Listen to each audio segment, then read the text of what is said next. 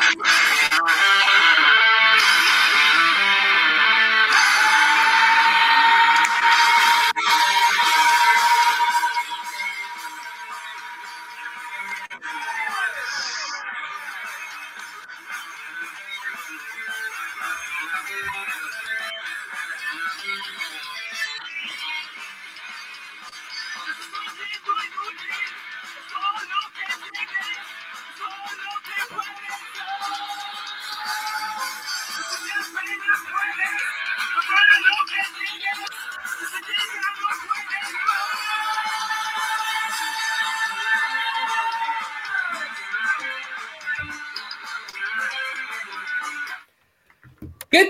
De ISN Network? Le damos la bienvenida a este programa especial en martes, en el cual, como pueden ver, otra vez estamos con casa llena, en el cual pues eh, presento a nuestro invitado el día de hoy, que ya poco a poco lo vamos a ir haciendo más parte de ISN Network. Nos estamos hermanando una vez más con nuestros hermanos de Con las Bases Llenas.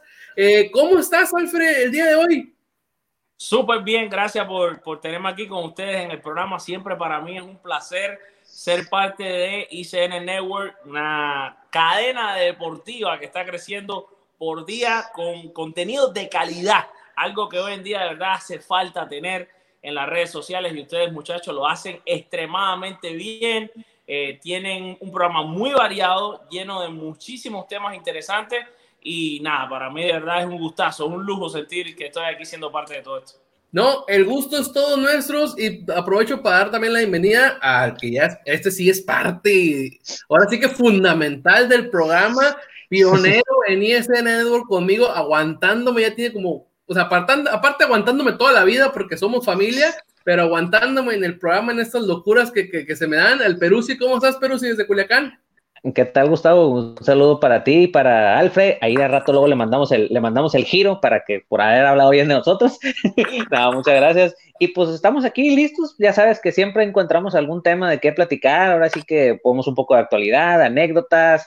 Pues ahora sí que siempre hay una cuestión deportiva y más en el tema del béisbol, que es el que vamos a estar un poquito más enfocados el día de hoy. Y pues estamos aquí listos para darle. Sí, exactamente. Hay, hay... Pareciera que la temporada pues, está muerta, el deporte está muerto, pero está en, está en nosotros que nos dedicamos a esto por gusto, mantener a la gente entretenida eh, con estos tipos de, programas en el cual pues empezamos a aventar ideas al aire eh, y desarrollarlas, ¿no? Por ejemplo, eh, hay un tema que, el Perú sí le preguntó fuera del aire y es un programa, un, un tema que a mí me gustaría sacar, el cual es la primera base de los Yankees sigue siendo un problema para varios. Yo siento que para mí no. ¿Por qué? Porque como están las bases, el, infield de los Yankees, siento que esa va a ser la base definitiva de DJ LeMahieu, ¿no? Este, la, verdad, eh, yo siento que van a terminar aventándolo para allá, eh, pero no, o sea, él puede estar en segunda base, por eso yo no siento que sea tanto problema en caso de... La cuestión aquí es que se está rumorando en Bleacher Report, que nosotros consideramos que es una, una una fuente seria. Exactamente, lo que dijo, una fuente seria. Tuvo que salir Aaron Boone a desmentir el hecho de que Aaron George estaría pasando a jugar primera base. ¿Tú cómo verías, Alfred, esta situación de... O sea, yo no, para empezar, yo no me lo imagino, ¿no? Pero tú te imaginarías a Aaron George, al juez, jugando primera base? Lo primero que yo no me imagino es cuál es el razonamiento de los Yankees detrás de todo esto en cuanto a qué saben los Yankees que nosotros no sabemos sobre la figura de Luke Boyd y en este caso sobre Mike Ford. Porque cuando tú analizas lo que Luke Boyd fue capaz de hacer desde que los Yankees lo reciben en la fecha de cambios de la temporada 2018 hasta el juego de estrellas del 2019, nadie dio más honrones en el béisbol de grandes ligas que Luke Boyd. Nadie batió mejor después del séptimo inning. Y entonces llama la atención. Sí, es verdad que la pasada temporada, después del juego de estrellas, Luke Boyd tuvo un bajón considerable, además sufrió lesiones, y que Mike Ford es un muchacho talentoso con sus limitantes. Es un jugador que es lento, su defensa es aceptable, pero no es más allá. Pero yo me pregunto realmente, o sea, primero que nada, ¿por qué no Luke Boy? ¿Por qué no Mike Ford, porque estos dos jugadores no están sembrados y si vas a tener una opción en primera base, yo creo que tienes por ahí, antes de Josh, puedes poner a Andújar, puedes poner a Gary Sánchez y entonces después pondrías a Aaron Judge, teniendo en cuenta que el juez del béisbol tiene una de las mejores defensas en el jardín derecho, tiene un brazalete ahí en, ese, en esa misma pradera y realmente no tiene ninguna experiencia jugando primera base, ni siquiera en partidos como colegial. O sea. Podrá ser un, un todoterreno porque yo tengo entendido lo que conozco de, de Aaron George que le tira a todos los deportes, ¿no? Es el típico atleta de, que vemos en las películas de high school que en tal fecha juega básquetbol, en tal fecha juega soccer, en tal fecha juega fútbol americano, en tal fecha juega béisbol, ¿no? O sea, y te me vas y te me cambias, ¿no? Tengo entendido que eso era él y que al último él se decidió por el béisbol y lo tenemos aquí, ¿no? Entonces, no. Como Russell Wilson. Él fue estrella, él fue estrella de tres deportes en high school. Fue estrella de baloncesto, de béisbol y de, y de fútbol americano. Después en colegial jugó fútbol americano y béisbol y como tú dices, es un tipo que es un atleta. Cuando estamos hablando de un atleta, no es el clásico pelotero que solamente juega béisbol, sino este es un tipo que es rápido, que hace, que tiene habilidades un poco más allá de lo que es el ABC de la pelota, ¿no? Sí, sí, claro que decías, pero sí. No, que por ejemplo, casos actuales, eh, Kyler Murray, que terminó, él fue drafteado por Oakland, fue de, la primera, de las primeras elecciones y hasta hubo dinerito ahí que le dieron este, y terminó jugando fútbol americano en Arizona. Y, por ejemplo, eh, Russell Wilson, que ya Alfred lo ha visto ahí en los campos de entrenamiento ahí, que va y tira unas pelotitas, este, también él jugaba, digamos que él ha dicho que su pasión era el que le gustaba el béisbol, pero pues vio que, que la posibilidad económica muchas veces y, también, pues es, y el camino más corto a, obtener una ganancia es en el fútbol americano. Pero bueno, estos son casos que estamos sacando ahorita. Sí, sí, sí, son casos que, que se han dado de atletas que, o sea, que efectivamente es atleta, ¿no? O sea, no nomás es pelotero, no nomás es este basquetbolista o jugador sudamericano, no son atletas en toda la extensión de la palabra. O sea, yo no veo al juez jugando en primera base, pero no lo dudaría si, si lo requieren en caso de, obviamente no es una posición que él creo que maneje, pero cuando tú eres un atleta de esa magnitud, estoy seguro que nada se te, se te frena, ¿no? Tú, Perú, sí, así que dame tu opinión de, esta nota del juez a, primera. Pues mira, yo, eh, yo, yo coincido mucho con lo que menciona Alfred en la cuestión de que seguramente ya sea Aaron Boone o Brian Cashman o alguien en la organización no termina de creer en Luke Boyd como un primera base en concreto. Entonces, yo creo que fue una situación que sacaron al aire y pues muchas veces tú sabes que echan una platicada, algo informal y de repente este le dice al otro y se empieza a filtrar información, etcétera, y ya lo empiezas a soltar como rumor, que también seguramente en estas épocas de poca información, pues ya lo, lo, lo, lo sacas. Eh, yo creo que, eh, como dices tú, terminará yo creo poniendo a DJ LeMahieu en la primera, porque pues al final, al final de la temporada pasada es donde estuvo jugando. Entonces, este, lo de Gary Sánchez, yo sí lo consideraría, pero también ahí dejas un hueco en, el, en la posición de receptor. Este, vaya, tendrías que hacer ahí varios, varios desbarajustes. Entonces yo creo que lo más sencillo es a lo mejor darle la oportunidad. Que va a ser de mecha corta, eso sí puede ser, ¿eh? También puede ser de que si ven que la cosa no va, hay algún movimiento. Sí. Bueno, también si tú te pones a mirar y, y analizas, hay una cosa interesante. Los Yankees hasta ahora el roster que parece que va a pintar, si Dios quiere, finalmente, y tenemos temporada, es un roster en el que no tienes un utility de cuadro. ¿Por qué? Porque hasta ahora los Yankees han hecho una movida muy interesante, no interesante, pero que llama la atención, y es que ellos mandaron a Tairo Estrada a las menores. Entonces, si tú mandas a Tairo Estrada a las menores, a ti te van quedando pocas opciones. En lo que es ese clásico jugador que puede jugar segundo y porque hasta ahora, si tú vas por posiciones, como debe quedar el roster de 26 hombres de los Yankees para arrancar la temporada, cuando sea que haya temporada, es en primera base el Luke Boy y Mike Ford, en segunda está DJ Lamegio, en el campo corto Gleyber Torres, y en tercera tienes a Urchela, y entonces tienes a Miguel Andújar, que te puede jugar tercera o primera. Pero ¿quién va a jugar segunda? ¿Quién va a jugar campo corto? No se sabe porque para mí el candidato era Tairo Estrada, que tuvo el gusto de entrevistarlo el día antes de que se clausurara para siempre ya los campos de primavera, y no es Estrada, porque Estrada lo acaban de bajar. Entonces, tú te quedas así como que, ok, ¿qué plan tienen los Yankees? O sea, ¿quién es la otra posibilidad? Y más que es una temporada que en cualquier momento en el primer turno puede haber un lesiones y se te acabó, se te acabaron las fichas. Exactamente. Entonces el único utility, utility que tienes es DJ, que no es porque no lo quisiste poner a cachar la temporada pasada, pero lo tercera, segunda, primera, y no recuerdo, creo que no jugó short. Sí, eh, pero puede jugar donde sea. Sí, exacto. Sí, la, la, verdad, se, se un peloterazo.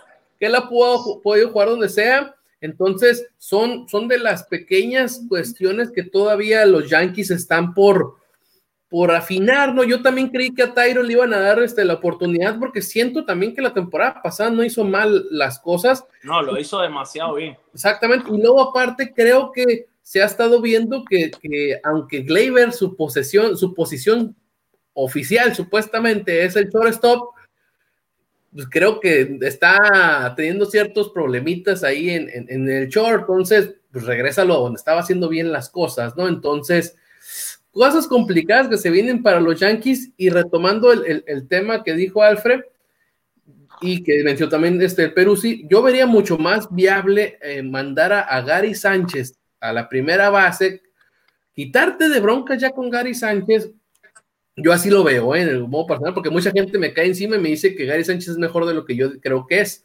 Yo siento que tiene muchos problemas con, con el guante. Es bueno con el bat. Es bueno con el bat, entonces creo que bueno, la posición oficial que yo creo que debería ser Gary Sánchez es la misma de Stanton y pelearse por el BD, ¿no? Por bateador designado. Pero creo que Yankees ya tiene rato creyendo que Gary Sánchez es el próximo Joe Girardi, el próximo. Mira nada más quién va llegando. Eso. Bienvenido. Se puso bueno este programa. Ah. Octavio Sequera, este. Se puso bueno este programita.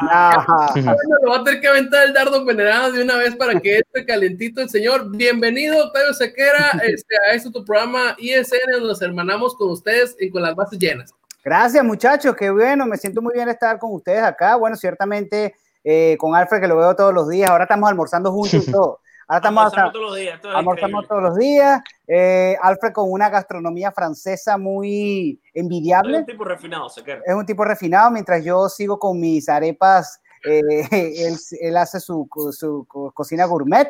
Pero bueno, eso es como, no sé, eso es como allá, a mí, mis hermanos mexicanos que este, pueden ser muy refinados, pero siempre serán comedores de tamales y de tacos. Ah, no. Por supuesto. siempre voy eso a no cambia. Eso no va a cambiar jamás, ¿verdad, Perú? Sí, ¿verdad, Gus? Ah, sí, podremos irnos a, comer este, lo que tú quieras, pero al final de cuentas siempre son bienvenidos unos tacos de adobada, que así se les dice acá donde estoy yo, en la noche o a cualquier hora. Los tacos nunca se, se despecen y los tamales tampoco, ¿eh? O sea, la bueno, verdad. aquel se olvidó de la croqueta. Entonces ahora, ahora es crepe de mongué eh, crepes de no sé un tipo refinado, y se le olvidaron las croquetas, se le olvidó, se le olvidó el congrín, se le olvidó esas cosas, pero bueno. la carne de con los chicharrones. ¿Viste? Eso se olvidó. Los, los camarones de los pobres. Sí, sí, sí, para nada. O sea, increíble, increíble. Bueno, tú sabes. Tú, te voy a poner un contexto. Estábamos hablando el tema de que para nosotros tres, yo creo que para ti igual, Bleacher Report nos hace una fuente confiable. Sí, sí.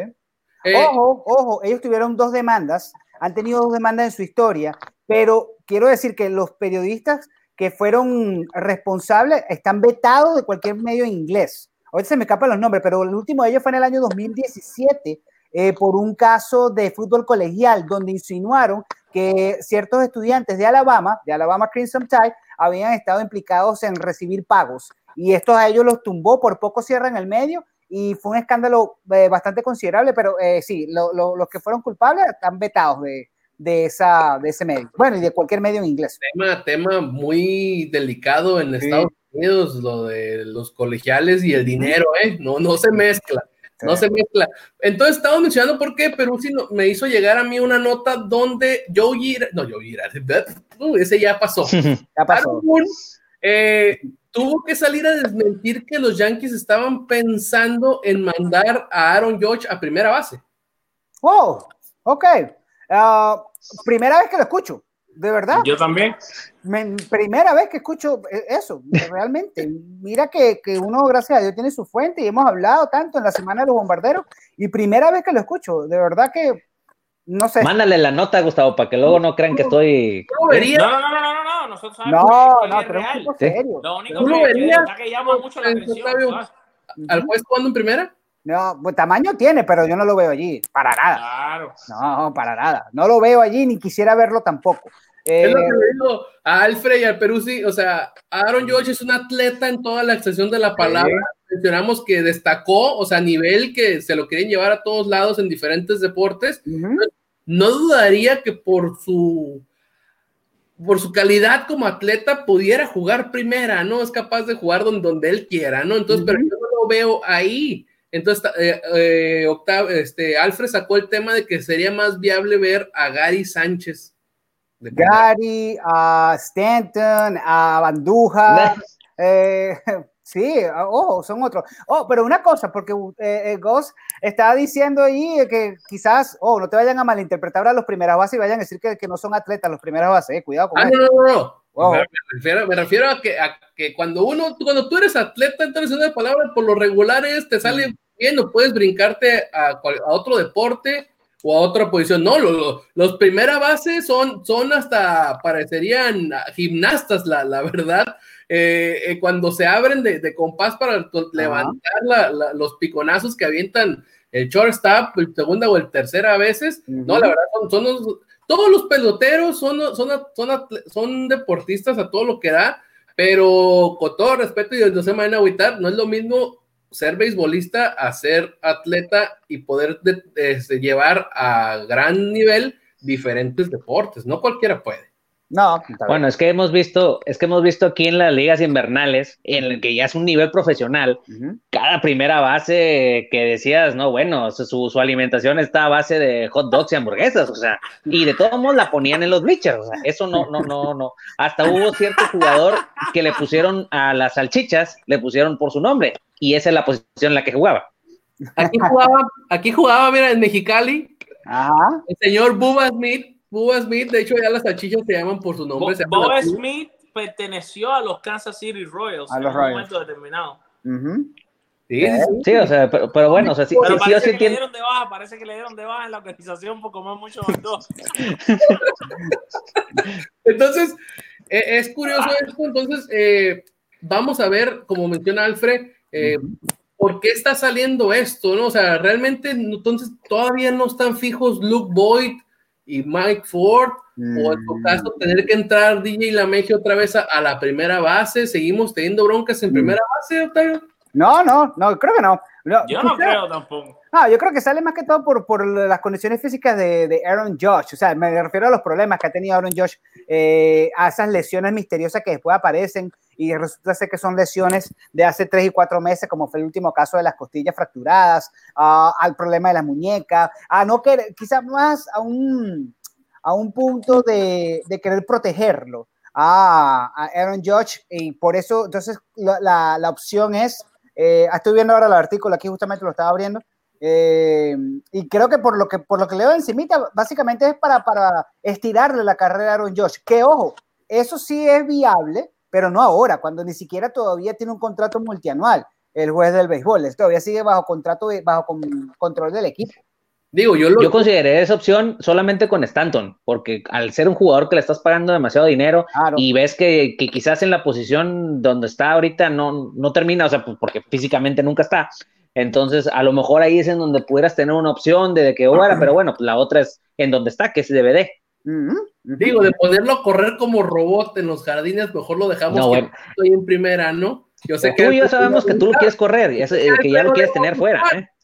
Pero, sorry, la neta, nos, nos pifiaron gacho ahí, la, la, neta nos, nos, vendieron lo que ya no fue. Entonces, yo creo que él sí vería como el Perú sin mandarlo primera para alargarle su carrera y sobre todo sentir como que le estás pagando y no nomás de, para batear, ¿no? O sea, Dos, acuérdate, lo que, acuérdate de seguir siempre lo que yo en el programa que, que tengo con mi hermano Octavio le digo a todo el mundo, aprendan a querer a Stanton, sí. cómprense sus tarjeticas pelotero, no se va a ningún lado.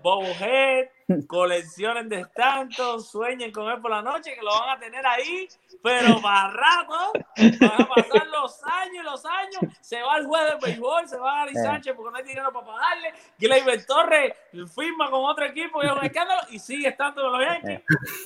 Sí, completamente de acuerdo. Hay que empezar a, a, a amar. Quiéralo, quiéralo, enamórense de Stanton. ¿Eh? la, la verdad. Eh, y lo eh, nomás a ver, una- una pregunta rápida. Entre el salario de Stanton y el de ahora de Cole, ¿cuál es el porcentaje que ellos cubren del salario total del equipo?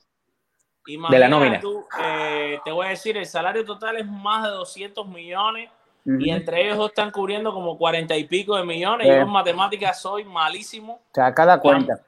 Imagínate, Pues que como el los 25, como el 25%, ¿eh? Eh, sí, 20, 20 y pico por ciento. Un 20 y pico por ciento. 20 por ciento. Sí, alrededor, alrededor de eso. Es mucho, es mucho. Demasiado. Mira, vamos a, a sacar un tema que nos están preguntando ahorita, eh, que nos están comentando ahorita. Eh, Vamos a ver si ustedes saben algo al respecto y se va a ver ahí en sus pantallas. Andamos con la tecnología todo lo que da, ¿eh? Oye, sí. Dice, la MLB anunció que, que, que se han cancelado los cambios en grandes ligas, cortar un jugador e intercambiar jugadores de ligas menores. Eso no es verdad. No, no, no es cierto. No es Falso. cierto. Falsísimo. Sí, lo, veía un poco complicado, la verdad, eh, pero hay que, hay que, hay que darle su lugar a, la gente que está ahí comentando. No, no, no. Él, Él, Ventura, él no está mal. El que se lo dijo a él es el que está mal. O la fuente en la que él lo leyó. Es que hoy en día tenemos que tener mucho cuidado a dónde leemos las noticias, porque desafortunadamente eh, muchas, muchos medios existen, pero no son legítimos. Ese es el problema. Ese es el problema. aprovechar, ¿no? Este, y sobre todo ahorita están aprovechando la situación para aventar cualquier chisme, para ocasionar el clickbait, y la verdad, mm, no, no, no. Eh, vamos a, cambiar de, de tema, señores. ¿Estarían diciendo las malas lenguas eh, o, o buenas lenguas de todos lados que se estaría mencionando que la temporada 2020 de grandes ligas estaría comenzando en, en pro- pronto, sin aficionados, pero ya comenzando?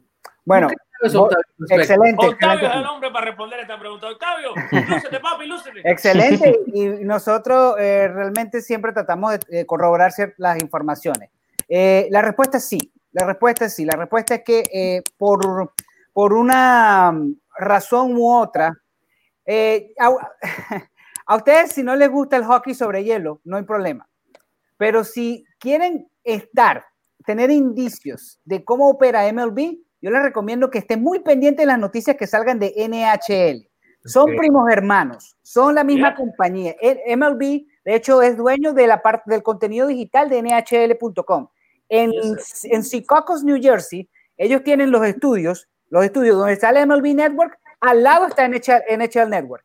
Y operan de una manera muy eh, eh, uniforme. Esto lo digo porque nuestros almuerzos, en que pasa MLB y, en- y también en la Semana de los Bombarderos, siempre hablamos de cómo es que las compañías o las ligas están llevando a cabo esta, situación del coronavirus.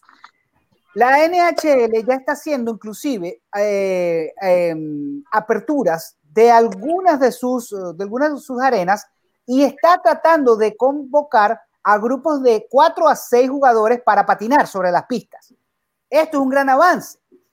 Major League Baseball está haciendo algo similar en el sentido de que en un principio se había dicho que no iban a aceptar jugar sin público, porque obviamente para ellos representan mucho el revenue y todo aquello. Sin embargo, hay conversaciones constantemente, constantemente entre MLB y NHL y son las dos ligas que están eh, apurando de alguna u otra manera eh, volver a la normalidad. Apurando quiero ser bastante eh, precavido con eso porque realmente todo tiene que obedecer a la seguridad, ¿no? Eh, pero ellos están muy constantes. La NBA está más retrasada. La NBA se habla de que podemos tener playoff en septiembre, algo que sería completamente inédito. La NFL, ojo con esto, no, han, pa- no, ha, no ha aparecido porque no les ha tocado esto que está aquí. Pero fíjense que ellos ya anunciaron. Los verdes. Exacto, ellos ya anunciaron que el draft va. El draft de la NFL no se va a suspender, no, no lo van a suspender, porque ellos saben todo lo que ganan con el draft. cada quien va a estar en su casa como nosotros ahorita, ¿no? Pero se va a llevar, ¿no? Exactamente, exactamente. Entonces, la cuestión es que las actividades de estas ligas son quizás un poco más progresivas. Entonces, ayer, eh, justamente, eh, estábamos eh, corroborando informaciones y sí, la Major League Baseball está en vías de regresar. Ellos apuntan que para el mes de junio, pero con actividades ya para a finales de mayo. ¿Qué tipo de actividades? Lo mencionamos el otro día en, en nuestro almuerzo, Alfred, ¿qué pasa MLB? Bueno, que se, se cambie el, el, sprint training y se realice una especie de semana de preparación en los complejos de los equipos. Los Yankees jugarían juegos de sprint training en mayo, sprint en mayo, pero contra los rivales de su división como pretemporada. ¿Cómo lo hace el hockey sobre hielo? ¿Cómo lo hace la NBA? Sería una pretemporada eh, eh, un poco más avanzada, sin el concepto de sprint training, porque el concepto de sprint training es que juegan equipos de la nacional con la americana y todo depende de la sede. Aquí no, aquí sería un concepto de pretemporada, juegos de exhibición en las distintas plazas divisionales y eso se puede dar tan pronto como el mes de mayo. Esa actividad estaría, esos serían los juegos eh, sin público para entonces en junio ya abrir los estadios al público. Esa es la tendencia que estaría apuntando. Y digo que es pronto porque la NBA no ha hablado, pero para nada y es la que más eh, retraso tiene. Major League Soccer, para los amantes del fútbol, también está apuntando para mediados de mayo regresar con estadios vacíos. ¿Cómo? O sea, híjole, ahí, ahí fíjate que se me hace complicado pensar, ojalá, ojalá y vuelva, y, si vuelve, que sea lo más seguro posible, ¿no? Eh, ¿Por qué se me hace complicado? Estamos hablando que en Estados Unidos, según las noticias, es el país con mayor número de infectados, ¿no? Eh, la cuestión aquí es, ¿van a hacer que estén en arraigo domiciliario todos los, jugadores en, los complejos de los equipos para que realmente nomás ellos no vean a sus familias y no tengan nada que ver con el exterior y no se puedan infectar y por ende infectar a los demás jugadores? O sea, ¿cómo, mm. cómo le van a hacer? Pues. Bueno, eh, lo interesante es que a diferencia de otros deportes, el béisbol no es ciertamente un deporte de contacto, ¿no? Tiene ciertas libertades. Eh, lo que más, lo que más eh, he conocido es el hecho de que si esto se realiza, si esto se realiza como tienen pensado hacerlo, obviamente habrá, habrá contacto familiar con los, los peloteros y su familia, pero eh, no habrá eh, acceso a la prensa, por ejemplo, a los, clubhouses, no habrá, sino que solamente será el manager en una conferencia de prensa cubierta, eh, obviamente con cierta distancia. La, la, cobertura cambiaría, pero tratar de llevar todo para que se pueda jugar a béisbol y no enfocarse tanto en lo que no se puede hacer. Ok, claro, pero de verdad que, oye, de verdad que pensándolo bien, es, como dice Goss, es un poco contradictorio porque se supone que no debe haber una conglomeración de más de 50 personas en un lugar. Entre los dos equipos ya hay más de 50 personas, sin contar todo el personal, los árbitros, eh, todo el que tiene que ver con, cada uno de los equipos, más imagino que nosotros podamos estar en el palco de prensa. Y contamos como personas que va, va, a haber siempre 20, 30 de nosotros en el palco de prensa. O sea, esto está violando todas las leyes de los 50 gente. No, lo que pasa es que por eso hay que esperar hasta el 30 de abril, que fue cuando nuevamente el presidente Trump estiró la orden. Después de esto, entonces habría que ver si el 30 de abril, si la postergan, entonces allí, allí, eso cambia. Pero si no la postergan, por eso es que esto es con base a lo que se hizo, se dijo últimamente. Si no se posterga, y ojo, Alfred, eh, Ghost, Peruzzi, eh, la prensa no va a estar completa. Va, se va, una de las cosas que, que, que se está estudiando es que vaya un periodista un personal mínimo que es periodista camarógrafo para medios, para, para televisión en este caso, para, eh, para la radio un periodista, la figura del productor, del asistente, del cargacable, del escritor, nada. Y para, la, para los dos escritores, única y exclusivamente, tengo entendido, los, ah, los integrantes de la Baseball Writers Association serían los únicos que tuviesen permitido hacer coberturas de béisbol, al menos en esta primera de cambio. O sea, tú. O sea, tú, sí. sí, pero, pero, pero honestamente. Eh... Yo en casa, ¿no? sí, y a mí me toca la casa. lo que pasa, lo que pasa que con esto también es, un poquito, es un poquito complicado porque eh, es demasiada la fuerza. Imagínense, por ejemplo, eh, cuando lance Tanaka. ¿Tú crees que realmente los 750 asiáticos que cubren a, Tanaka poder entrar? Eso, eso es increíble. Tanaka es una de las personalidades que más atrae, eh, sobre todo en medios de comunicación, porque por un solo jugador son 700 Bueno, en realidad cualquier jugador asiático, porque yo que estoy bien de cerca con los Tampa Bay Rays, tienes que ver la cantidad de prensa que lleva todos los días a los Rays Yoshitomo Suzugu. Es increíble. Sí, sí, sí, es, la verdad. Es, 20, eh, por lo menos 20 personas todos los partidos que. Asiáticos, es, solamente a sí. Retomando el tema que mencionabas, eh, por ejemplo, como me decía Alfred, entre las dos, entre las dos novenas, por así decirlo, los dos equipos se, juntan. ¿Cuántos camarógrafos para la transmisión del juego en vivo hay? claro. bueno, hay, hay, hay seis cámaras, hay dos en cada dogado, una detrás del catcher, una en el center field y una y dos en los jardines o una en los jardines, eso depende. Para los juegos de temporada regular son menos, obviamente, que para los juegos de la de los Sí, pero también las bases en las almohadillas se colocan GoPro, ah, eh, en el home play lo mismo, eso, y todas estas cámaras son controladas vía remoto. O sea, por la tecnología en ese sentido, créeme que no va a ser ningún problema. O ponemos nomás la cámara de atrás de home, ¿no? Sí. Que se vea todo el campo y así le hacemos como si estuviéramos disfrutando el, el juego atrás de home, ¿no? O sea, y, eh. y, tenlo por seguro que como están las cosas ahorita, nadie se quejaría de la toma, ¿eh? No, para nada, para nada. Nadie se va a quejar, nadie se va a quejar. Todo el mundo lo que quiere es regresar y ver eh, algo de deporte. Es que eso también lo había advertido el comisionado Rob Manfred. Él está y lo mantiene. Él dijo que quiere ser que seremos parte de la, de la solución y no el problema. Y básicamente eso es una parte de la solución. Yo no digo que la gente ya salga ahora en el verano a la playa. Bueno, en el verano no sabemos, pero ahora mismo salga a la playa y rompa las reglas. Yo no estoy diciendo eso. Pero sí, ciertamente que cualquier eh, avance hacia, hacia la normalidad, eso sin duda alguna va a ser visto eh, como positivo, porque yo creo que el Major League Baseball se va a cuidar bastante las espaldas de, de, de poder cumplir con cualquier precaución yo lo, lo, mencioné en el programa que tuve, que tuve con Peruzzi la semana pasada. Qué curioso que el, el, pues, la forma de existir del deporte siempre ha sido para entretener, ¿no? Claro, claro. que necesitamos entretenimiento, pues derivado de lo que está sucediendo, pues no se puede llevar a cabo el deporte y no podemos entretener a la, a, la gente, ¿no? Ojalá y. ¿sí? Fíjate las siglas de ESPN, eh, Gus. Ellos son Entertainment Sports. Primero entertainment, por eso es ESPN. La E siempre va adelante y ciertamente lo que tú dices es entretenimiento. Y acá en México se está notando mucho, ¿eh? sobre todo eso del, espectáculo de entretenimiento. Aquí, la, la, verdad, andan pero desatados, ¿no? Pero bueno, vamos a pasar a temas un poquito más alegres. Le voy a pasar el micrófono a Perú, porque estoy seguro que dentro de su cabecita hay algún, tema de traer para aventar la bombita. Aquí déjame preguntarte algo, Peruzzi. Déjame preguntarte algo, perdón, perdón que rompa, porque el otro día, eh, la, la semana pasada, en nuestro almuerzo en ¿Qué pasa MLB? Estuvimos hablando de rivalidades. Y Alfred y yo dijimos, bueno, cuando hablemos con nuestro hermano mexicano, vamos a preguntarle cuál es el clásico del béisbol mexicano. Porque pues sí.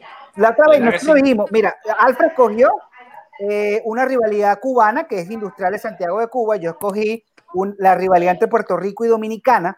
Eh, en Grandes Ligas hablamos de los Cubs contra los Cachorros, Alfred la de los Gigantes contra los Dodgers. Eh, Yankee contra Rexo, eso no es una rivalidad porque un equipo que tiene 27 títulos de serie mundial contra tiene 8, eso no es rivalidad, nada, o sea, por favor. Ahí podemos hablar de paternidad, pero, pero no rivalidad, podemos hablar de otra cosa. Pero, ¿cuál es la rivalidad? ¿Cuál es el clásico? Y, hablamos de Magallanes también. Ah, contra, contra, contra, Leones en Venezuela. ¿Cuál es esa rivalidad en México, Perú?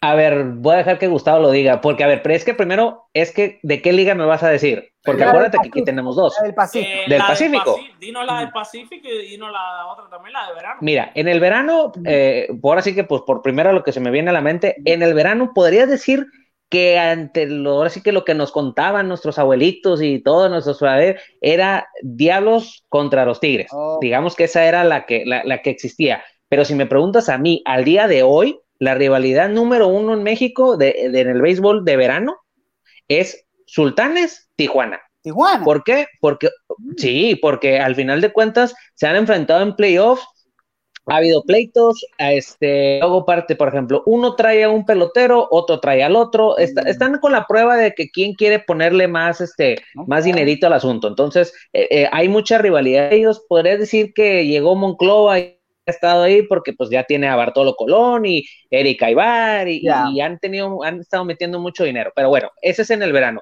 Nosotros, Ujú. pues mira, yo en lo personal, a mí la rivalidad que es, es la de y, Mazat- y abre la toma, por favor. Ah, Sí, no, tú te- ah, no te vio. a ver, nos, Ah, nosotros, ya, Culiacán. este, para mí es Culiacán Hermosillo, la, la, de, Hermosillo. la del Pacífico. Para mí, la, la- ¿por qué? Porque son los equipos con más, este, Títulos. pues digamos que son los más mediáticos, Bueno, son los que más Hermosillo mueven. es el ¿eh? que más títulos tiene, ¿no? Hermosillo es el que más títulos tiene. Este, digamos que esa es la, porque siempre que juegan, parece con ambiente de playoffs, la gente está muy metida. Ha habido en, en series de playoffs entre los dos, a veces gana uno, a veces gana el otro. La carrilla, después vienen los memes, las burlas, todo lo que da, este, etcétera. Y ah, últimamente, eh, una rivalidad que, que ha estado muy fuerte también es la de Jalisco con Culiacán. Pero pues Jalisco es como que el niño que quiere ser, que quiere llamar la atención. No. Este, quiere- y luego aparte, algo que en lo personal a mí no me gusta, porque uno cuando, cuando es empleado de la organización, no son, no te cuento los peloteros, pero por Sí, ejemplo, vas al estadio y por ejemplo, pichabas eso y le ponían, le pegaban y le ponían cierta música que molestaba. Este, no, no, no, y Culiacán iba a la plaza contraria y hacían lo mismo. Entonces, y Mm. la serie del Caribe, cuando fue Culiacán, eh, digamos que no se notó mucho el apoyo del sonido local. Oh. Entonces, ok. eh, entonces, ese tipo de cosas a mí en lo personal no van. O sea, yo puedo entender rivalidad entre organizaciones, peloteros, etc., pero ya que te rebajes a, a sonidos locales, mascotas y todo eso, a mí se me hace algo corriente. Feo. Sí, ah, bueno, tú Feo, o sabes sea- que al- a- ¿se acuerdan ustedes del lanzador venezolano Carlos Zambrano, el que le decían el toro?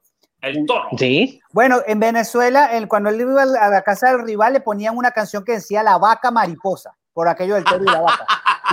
y lo ponían en el parlante, eh, hasta el cual lo que tú estás explicando, lo, lo hacían en Venezuela, le ponían La vaca mariposa. Eh, oye, eh, no sabía que la rivalidad llegaba hasta, hasta ese punto. ¿Y qué hay de mis yaquis? ¿Qué pasa con mis yaquis? ¿Cómo que tú? pues que hoy, hoy soltaron a Cristian Villanueva. Sí, es lo que te puedo decir. yo, yo Sí, pero fue para los charros. Fue para los charros. A los para los chus, sí, pues qué es lo que te digo. O sea, los charros es el equipo, Bueno, digamos, que en esta liga. Siempre tengo que defender a los charros porque con las bases llenas tiene su. eh, su eh, ¿Cómo se llama esto? Su unión con los charros. Nosotros estamos acreditados por los charros. No, mira, es que ellos trabajan muy bien, ellos trabajan bien en algunas cosas, o sea, han- es una organización que evidentemente tiene la capacidad para poder, este, y le están echando ganas, ¿eh? Ya ganaron un campeonato, es un equipo que compite, siempre tienen un roster bastante competitivo, ahora con la llegada de Villanueva, Villanueva tenían rato queriéndolo Agarrar, eh, sí. obtener, agarrar, ¿por qué? Porque es local, es de ahí de Guadalajara, Villanueva, mm, que quiero verlo, que juegue, porque aunque estar ahí cierto, alguien que está en la otra esquina. Es su, su fan, es su fan, este, aquí nunca ha rendido y los padres lo vendieron por algo y en Japón tampoco ha rendido. Eh. Yo nomás ahí la voy a, ahí nomás la voy a, a dejar. wow. Pero bueno, tú no dijiste tus rivalidades, Gustavo. No, no, yo, yo estoy eh, igual, de hecho yo iba a comentar las mismas que tú en, en la de verano, creo que si preguntas así rápido, bote pronto siempre va a ser y va a seguir siendo la guerra civil, ¿no? Este, Tigres contra Diablos, Diablos contra Tigres. Eh, ¿Por qué se creó esa rivalidad? Porque los dos estaban en Ciudad de México, pues entonces ahí se tiraban, luego se fueron a Puebla los, los, los Tigres y hoy Ya, ya no fue lo mismo. y, y ajá, ya fue, y ahorita están en Quintana Roo. Yo tengo amigos este, que, que para ellos sí siguen estando buenos los, los, los guamazos cuando se enfrentan, sobre todo si se enfrentan en, en, en playoff, eh, estos equipos allá en, sobre, pues en Ciudad de México, so, sobre todo, eh, ya no es lo mismo porque pues, cambió el parque, pero se, sigue poniendo buena la rivalidad. Y sí, efectivamente, en el Pacífico eh, estoy con, concuerdo con, con el Perú, sí, es Hermosillo, Hermosillo Culiacán. Hubo un tiempito que derivado de las finales se quería poner bueno el Wasabe Yaquis de Obregón. Ajá. Oye, ven acá, ¿no ganaron los Yaquis dos títulos de Serie del Caribe 2011 y 2013? Por ahí. Ganaron dos. Casi seguido. Sí, sí, sí, sí, sí. Tricampeon, tricampeonato y, yo, y bicampeonato y del Caribe. Y yo aquí desayunándome que Octavio es fanático de los Yankees. a mí me encantan, me encanta. Y te digo una cosa, y te digo una ¿Es porque se parecen a los Yankees el nombre? Así empezó, así empezó todo. De hecho, va a querer también una gorra de, de los sultanes de Monterrey porque el logo se parece a los Yankees también. ese uniforme de los Yankees es, es precioso. Perdóname, pero ese cacique con la plumita sí, la Sí, está muy lindo, sí. Muy bonito, ese uniforme es muy, lindo. Está, están padres. Entonces, hubo un tiempo que ahí se empezaron, de hecho, el catcher de, de, esos campeonatos que tú mencionas, el vaquero Iker Franco, es ensenadense, ¿eh? Ajá. Es aquí de mi, de mi ciudad, de ah, aquí, donde el señor Peruzzi nació. De aquí es el vaquero Iker Franco. Ya tuve la, la oportunidad de, de, entrevistarlo a Iker Franco. También a, Leo Eras, también tuve la, la oportunidad de entrevistarlos acá. Entonces, no, ¿cómo se llama? Eh, en la, creo que fue el 2011, sí, bueno, la, ellos en el, la, cuando celebraron, porque ellos están, se llama Villa California, ¿no? La, la situación, la ubicación donde están los Yaquis, el estadio de, el estadio Yaquis está en es Villa California, el área, creo que así. No, en Ciudad Obregón, no, en Ciudad Obregón, pero, pero no, okay. no, bueno, no sé dónde están, en qué colonia están, no lo sé. Porque, porque sé que la, creo que es una calle y la calle se llama Villa California, o, o, o recuerdo más o menos eso así, eh, 2011, y, y ellos ocuparon, celebra, hicieron como que una retrospectiva con camisetas viejas, eh, con, con, o sea, como que recordando, porque cuando ganaron en 2011 el Campeonato del Caribe había pasado tiempo que México no ganaba, y ellos inclusive contaron con apoyo de otros equipos de la Liga del Pacífico para celebrar un título de México no tanto con los yaquis de, de, Pues es que eso ha sido, eso ha sido en los últimos años, este, aquí la, la, en el momento cuando llega la Serie del Caribe, la liga toma control del equipo y dice, ¿sabes qué? Pues ahí te van los refuerzos y vámonos. Así que a, a avientan, a ese es el equipo que avientan. No sé en las otras ligas si se maneja de la misma, de la misma manera. Este, o, aquí antes era de que había uno o dos refuerzos que les daban. Pero cuando estuvieron viendo de que eran récord de 0-6 y que andaban haciendo el ridículo, pues ya la liga dijo, ¿sabes qué? Pues ahí te va. Y, y, muchas veces cuando llega la serie final, ellos ya tienen apalabrados a los refuerzos. Oh, ya, ya, ya. No, de hecho, ya saben. De hecho, ya sí, saben. Pero bueno, habla, hablando, eh, dime. Dale, dale, dale. Mira, hablando de selecciones, y ahorita que esperamos, ahorita esperamos que todo se resuelva y todo eso. Yo lo subo un tema que saqué ahorita fuera del aire uh -huh. y la, la, voy a soltar así uh, de, de bote pronto. Denme su lineup de su país para el Clásico Mundial y luego digan el de Estados Unidos, a ver si coincidimos. Ok. Eh, ¿Line-up o por posiciones? Alfred, posiciones, vamos por posiciones, posiciones. No, ahorita no, no, no, no pongamos orden al bar. El hombre se adelantó. Justamente, justamente ese es el tema de mañana. Eh, no es sí tanto, pero mañana vamos a estar hablando de qué equipo de Latinoamérica puede vencer a Estados Unidos en el Oye, se nos adelantaron esta Así que está bien, está bien. No, estamos en sintonía, estamos en sintonía. Ok, yo te voy a decir una cosa. Voy a aclarar que para mí Venezuela no es candidato. De verdad que para no, mí... no estamos hablando de que si son o no son candidatos. Eso es otro. No, eso es otro. ¿eh? Okay. No, porque que de repente el nombre, la, nombre, la, nombre de los peloteros, entonces, wow, ahí está listo. Eh, y, ya lo estamos, estamos vendiendo humo. No, no, no voy a vender humo, solamente voy a dar la alineación. O sea, eso es lo que único que voy a decir. Ok, bueno, rápido. José Altuve en la segunda base, eh, Miguel Cabrera todavía en primera, eh, Elvis Andrus para mí todavía puede ser el campo corto por encima del CS Escobar.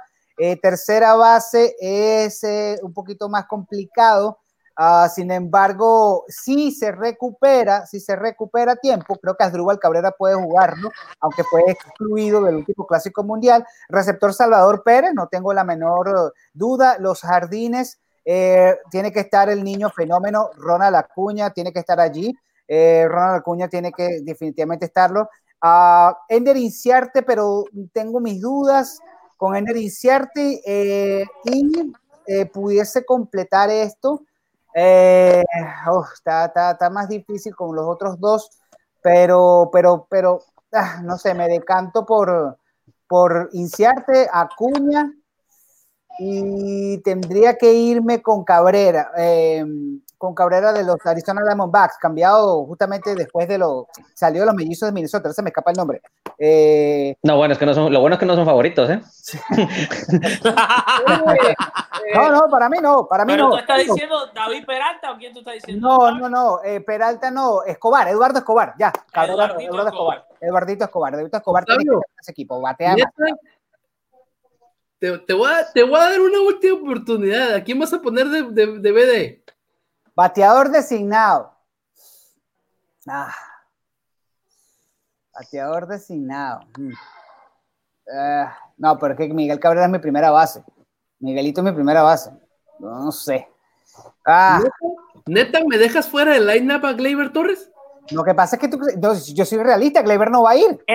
no, es que no estamos hablando, no estamos hablando de, de, ah, estamos hablando en tierra prometida, o sea, ah, suponiendo que todos van a ir. Ah, no, pero entonces ahí, claro. Lo que pasa es que Gleyber, mira, yo, yo no tengo un clásico ni con Gleyber en, Venezuela, ni con Gary Sánchez en República Dominicana. no, yo sé, y tú, y tú ya lo hubieras cambiado a, los indios por por este, por Lindor, mañana. Por, Francisco Lindor. No, no, pero yo digo por lo realista. Yo, mira, pelotero de Yankee clásico es bien difícil. Eso lo hizo Derek uh y porque era Derek Gider. Pero bueno, si es en ese sentido, si es en ese sentido, eso cambia porque entonces eh, el Gleber Torres pasa a ser el campo corto. Eh, Adrúbal lo pondría en la. Mm, Adrúbal lo ponía, lo pusiera en la primera base. Tercera base, eh, Rogner Odor, el boxeador, y Miguel Cabrera sería designado. Ya cambia el asunto. Cambia, pero, pero lo veo poco probable que vayan un yanquista a jugar el clásico. No, sí, o sea, estamos diciendo en el supuesto de que, de que, de que todos vayan, o sea, en un, en un, en un Disneylandia, o sea, no, no estamos hablando de, de realidad, ya sabemos que la realidad son otras. Que nos gustaría eh, verlo, valga las comparaciones, pero a algunos no le gustan, ¿no? Que realmente fuera el clásico mundial de béisbol como el mundial de la FIFA, ¿no? Que realmente sí van las estrellas, pues, o sea, que sí lo sueltan los equipos. Los mero meros. Los mero meros, o sea, los, los, chacas, ¿no? entonces, en Cuba, Alfred, a ver. Pero, no, un paro, un paro grande. Me han puesto una de las tareas más complicadas que jamás he tenido en un programa en el que he estado invitado o el que he estado produciendo. No, pero Alfred, usa los cubanos en grandes ligas. ¿eh? Usa los cubanos que están en grandes ligas. Sí, sí, sí, sí o sea, estamos hablando. Octavio, primero hay que hablar con el paciente, ponerle la anestesia antes de operar. Espérate un momentico, ah, que el cirujano de béisbol. Ah, dale. Déjame poner la anestesia al paciente, que lo que voy a... Un momento que me estoy poniendo los guantes, voy a entrar a la sala de operación. Lo que quiero decir con esto es poner en contexto a nuestros oyentes, televidentes y todo el que está aquí viendo este, este show, de que en Cuba hay una situación muy peculiar y es que la política, desafortunadamente, cuando la política va más allá del deporte, las cosas no van bien. En Cuba, los peloteros de grandes ligas no están por el momento permitidos a jugar con su selección porque esto lo impide la Federación Cubana de Béisbol. Entonces, los peloteros de grandes ligas no jugarían. Tendrían que jugar los peloteros de la liga cubana. Ahora, en un mundo ideal, en ese eh, y esto es un tema que es muy largo, que podría ser un programa entero, y es lo que se, se le conoce como el equipo Cuba ideal, el equipo Cuba unificado. ¿Qué es el equipo Cuba unificado? El equipo Cuba unificado es lo que la mayoría de los cubanos están pidiendo a grito hace muchos años, y es que los peloteros de grandes ligas y en general cualquier pelotero cubano que juega profesional, días en Japón, días en México, pueda jugar con su selección en el clásico mundial. En este caso, si eso sucediera, me atrevo a decir que Cuba tiene un traucazo que le puede dar pelea a cualquiera y le puede ganar a Dominicana, le puede ganar a Venezuela, le puede ganar a toda esa gente. ¿Cuál podría ser ese trabucazo? Bueno, imagínate, tienes,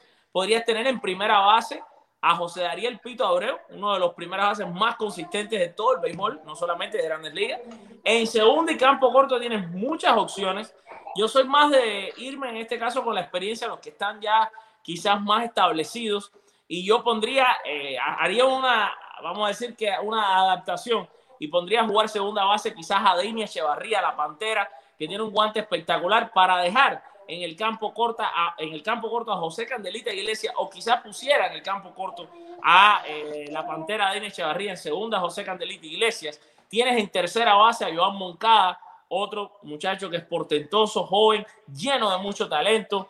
Tienes eh, varias opciones. Por ejemplo, en la receptoría tienes una sola que es Yasmani Grandal, pero que es uno de los buenos catchers ofensivos del béisbol. Y en los jardines ahí quizás donde tienes un poco más, buena profundidad, tienes a Yaciel Puy, puedes poner a Luis Robert Moirán, primer prospecto de los Medias Blancas. Eh, estoy seguro que se me está yendo por ahí un jardinero que es muy bueno. Y si dejan jugar, por ejemplo, a los cubano-americanos, imagínate, Nick Castellanos es cubano-americano eh, que pudiera jugar por el equipo de Cuba. No la han arenado, pudiera ser la tercera base del equipo Cuba, imagínate, si quiere, porque sus papás, todo el mundo, sus abuelos, todo el mundo es, es cubano, eh, lo han hecho otros peloteros, lo han hecho otros atletas en los clásicos. Entonces, imagínate, estamos viendo tremendo equipazo. Ahora, de que eso pase a la realidad, desafortunadamente parece que no, porque el propio gobierno cubano se ha pronunciado ya dos o tres veces y el presidente del INDER y el comisionado nacional de béisbol, que es muy buen amigo de Octavio, por cierto, y que le encanta que Octavio lo entreviste, ha dicho muchas veces que ese equipo unificado no va a ser. Y eso que dejaste fuera a lo... A se me va el nombre, el de Houston y el de Toronto. Ah, dejé fuera a Julieski Gurriel. Exactamente, perdón. Mira, dejé fuera a Julieski Gurriel. Eh, y el de Toronto es Lourdes Gurriel. Mira, en este caso probablemente Lourdes Gurriel. Aquí voy a, gracias por ayudarme. Lourdes jugaría segunda y campo corto, entonces pondría Candelita. Y, eh, y Julieski, no sé dónde lo pondría. No lo pondría bateador designado. Sería Julieski Gurriel. Mira y te falta. Joenny Céspedes, no, no, ya no, no entra. En los jardines que se me quedaban a Joenny Céspedes. Luis es como ahorita dijo, dijo Octavio, dijo Octavio que, que, por ejemplo, es una pregunta. ¿Freddy Galvis ya no, no, no entra en este equipo? Freddy Galvis no es cubano. No, yo digo en Venezuela. Oh, ya, ya. Eh, mencionan a, Suárez de Cincinnati. Ese. Octavio está sin audio. Octavio, ¿fuiste? Octavio, Octavio no fue el audio de Octavio. ¿eh? Ahí está. Aquí estoy. No, que decía que dejé por fuera como receptor a Wilson Contreras, eh, porque yo creo que Salvador Pérez tiene que ser el catcher titular.